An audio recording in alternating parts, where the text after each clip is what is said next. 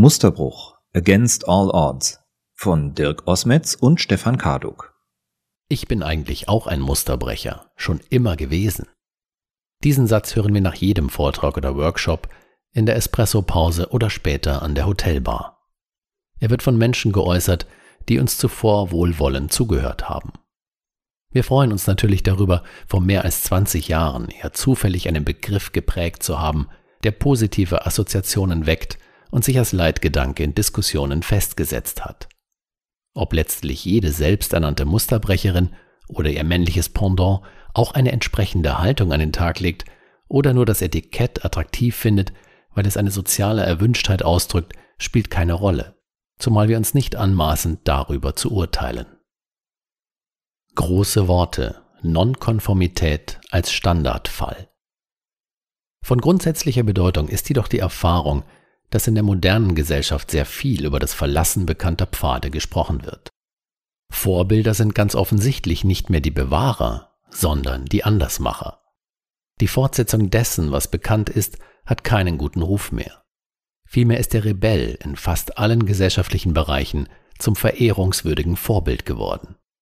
So sind auch im Management die entsprechenden Vokabeln des Andersmachens zum Bestandteil des Grundwortschatzes geworden keine Konferenz mehr ohne Outside-the-Box-Vortrag und ohnehin wird alles neu gedacht oder revolutionär designt. Die Aufforderung zum Verlassen der Komfortzone ist zum eingeübten Beschwörungsritual geworden, so fragwürdig sie aus neurobiologischer Sicht auch ist, Konformität zu einem Schimpfwort mutiert. Auf der anderen Seite treffen wir unverändert auf Menschen, die über etwas ganz anderes berichten.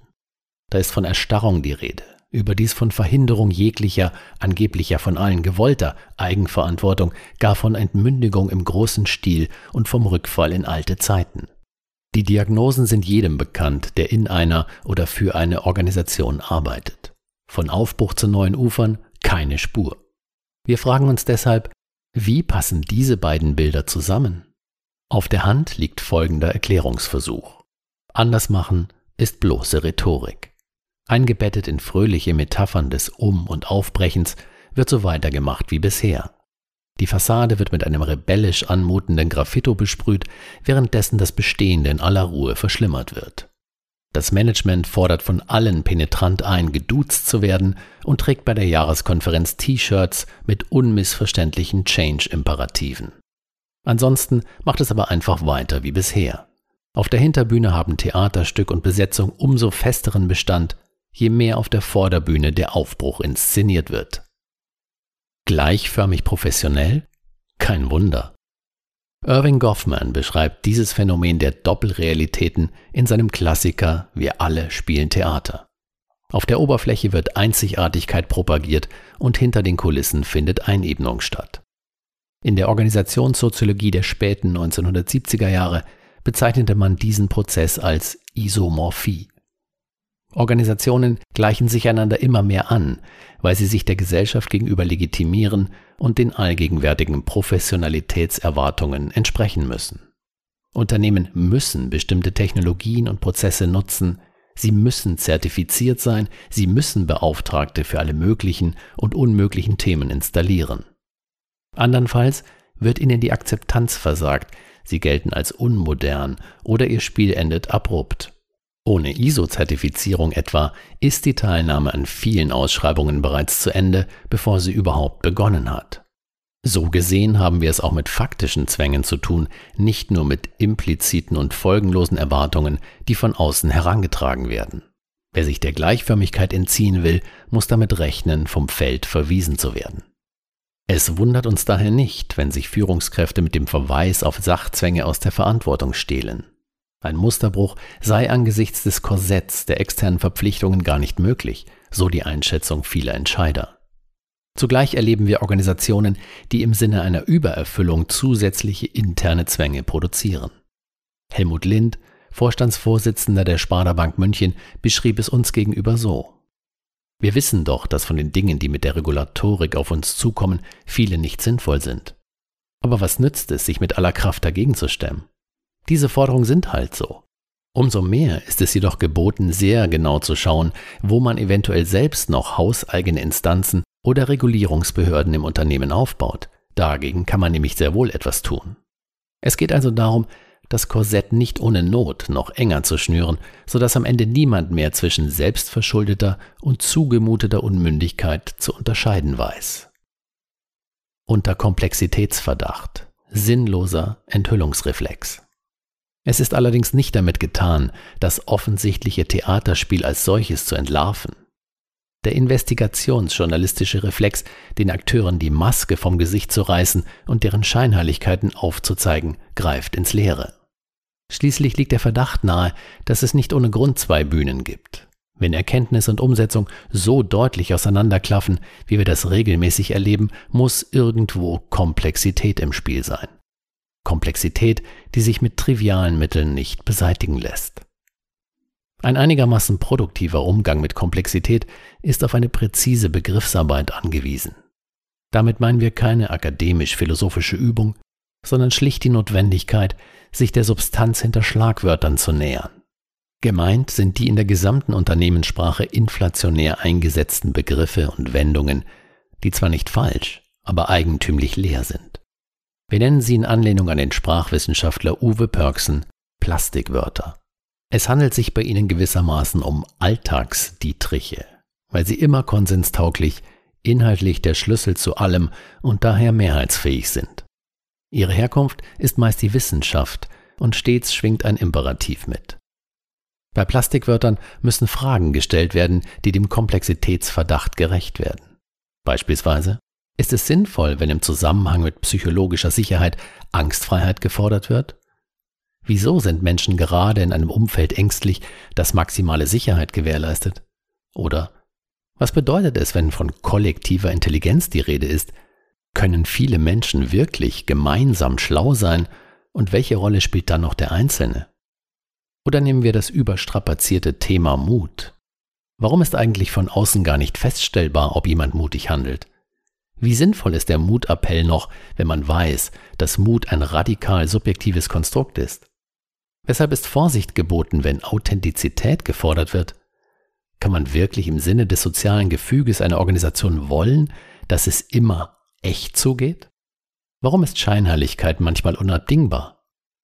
Wir plädieren hier für den zweiten Blick, für das Denken in den Beipackzettelkategorien Risiken, Nebenwirkungen und Gegenanzeigen. Branchenunabhängig mehr desselben. Arbeit im System. Auf unserer Reise an der Schnittstelle zwischen Forschung, Lehre und Beratungspraxis konnten wir aus über 1500 narrativen Interviews lernen, dass die weit fortgeschrittene Professionalisierung auf der Ebene der Instrumenten und Methoden nicht den gewünschten Erfolg gebracht hat. Ganz im Gegenteil, man sehnt sich fast schon nach einer Deprofessionalisierung, durch die unser Denken und unsere Verantwortung wieder gefordert wären. Anders ist es nicht zu erklären, dass Unternehmenslenker, Managerinnen und Mitarbeitende zynisch von der Perfektionierung des Falschen sprechen, zu der sie permanent angehalten werden und die sie letztlich selbst vorantreiben. Unsere Erfahrungen aus weit über 500 Workshops und Vorträgen zeigen, dass Führungskräfte 80 bis 90 Prozent ihrer Zeit damit zubringen, im System zu arbeiten, also das Bestehende nach konventioneller Logik zu verbessern. Dies geschieht gleichermaßen in der öffentlichen Verwaltung wie in globalen Handelskonzernen und mittelständischen Industrieunternehmen. Und genau das ist der Grund, weshalb wir die häufig gehörte Einschätzung, das ist bei uns völlig anders, nicht ganz teilen. Wenn man den Dingen auf den Grund geht, erweisen sich die Muster nämlich als erstaunlich ähnlich. Anders gesagt, Isomorphie lässt Branchenunterschiede verschwinden. Während man von außen gesehen eine kunterbunte Landschaft von Organisationen zu erkennen meint, zeigt sich bei der Betriebsbesichtigung vor Ort, dass es weltweit nur einen einzigen Organisationsdesigner gibt. Überall dieselben Systeme, dieselben Instrumente, dieselben Prozesse, dieselben Strukturen. Und überall dieselben Sorgen aus denselben Gründen. Ein Krankenpfleger hat keine Zeit mehr für das Patientengespräch, weil er die Pflegequalität immer genauer dokumentieren muss. Eine Vertriebsleiterin kann keine neuen Absatzwege ausprobieren, weil sie ihre Energie für die Verbesserung des Prozesses zur Außendienststeuerung verwenden muss. In manchen Fällen könnte man vielleicht sagen, verschwenden muss. Doch ab und zu wird man auf der mitunter ermüdenden Besichtigungstour auch überrascht und trifft auf unerschrockene Menschen, die den Steuerungs- und Kontrollraum renoviert oder gar umgebaut haben. Manche haben den Systemen nur einen neuen Anstrich gegeben. Andere trauten sich, vorgeschriebene Systemupdates zu ignorieren, wiederum andere ließen vollkommen neue Komponenten bauen und versteckten sie geschickt in den alten grauen Gehäusen. Genau diesen Renoviererinnen, Umbauern, Update-Ignorierern und Komponentenauswechslerinnen gilt unser Interesse. Sie sind, in Anführungszeichen, unsere Musterbrecherinnen und Musterbrecher. Diese Menschen würden sich selbst nie als Rebellinnen oder Mavericks bezeichnen. Sie wissen, dass es letztlich albern ist, sich publikumswirksam als Nonkonformisten zu gerieren. Deshalb ziehen sie erst gar nicht ein in einen Wettstreit um die sichtbare Abweichung vom Üblichen, zumal er meist gegen die, wie der Philosoph Norbert Bolz es einmal ausdrückte, Konformisten des Andersseins geführt wird. Zudem agieren Musterbrecher nach wie vor in der klassischen Grundordnung der Märkte und des Wettbewerbs. Sie verlassen also nicht das Spielfeld als Aussteiger, machen aber auch nicht einfach weiter wie bisher. Musterbrecherinnen sind keine unreflektierten Regelbrecher, sie tun etwas anderes. Sie interpretieren Regeln maximal kreativ. Naiv gestartet, wenn ich das gewusst hätte. Musterbrecher stellen sich der anspruchsvollen Aufgabe, in einer Welt voller zu befolgender Regularien und faktischer Sachzwänge dennoch unbeirrt, trotzig und trotzdem neue Wege zu gehen. Dabei gäbe es viele gute Gründe dafür, diese Strapazen zu vermeiden. Es wäre ein leichtes, den Schritt Richtung Neuland einfach sein zu lassen. Schließlich kommt in der Grundlogik von Organisationen deren Veränderung nicht vor, zumindest nicht als Zielvorstellung oder wünschenswerter Zustand. Im Gegenteil, es soll alles so bleiben, wie es ist, um den Wesenskern von Organisation also im Wesentlichen Wiederholbarkeit, Reproduzierbarkeit und Austauschbarkeit nicht zu gefährden. Der Bauplan von Organisation ist veränderungsfeindlich.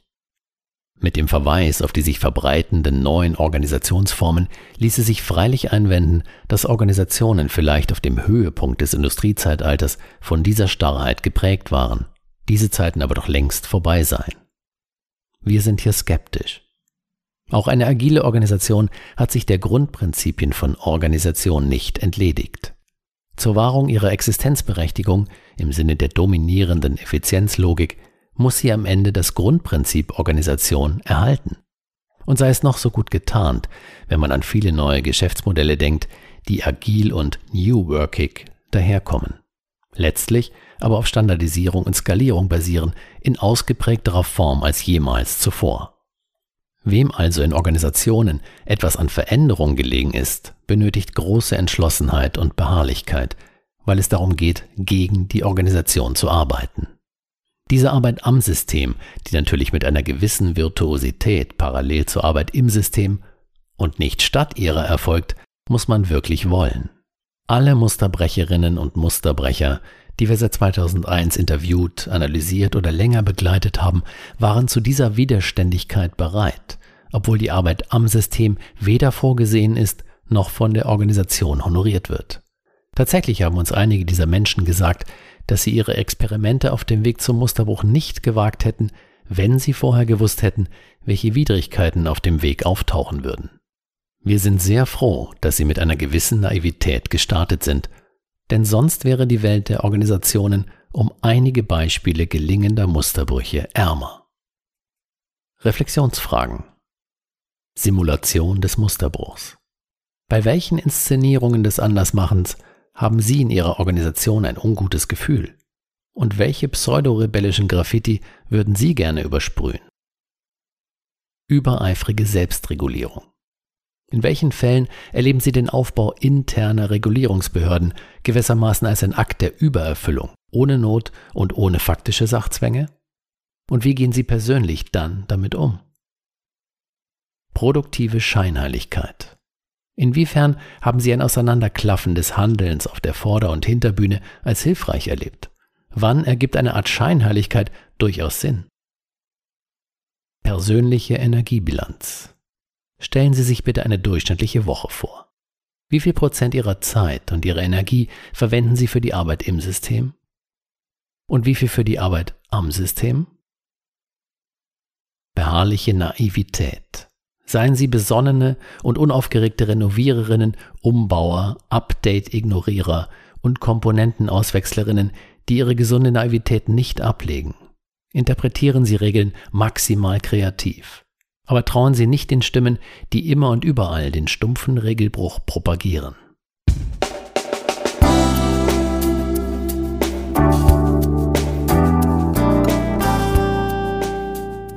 Sie hörten Musterbruch Against All Odds von Dirk Osmetz und Stefan Karduk. Gesprochen von Stefan Karduk.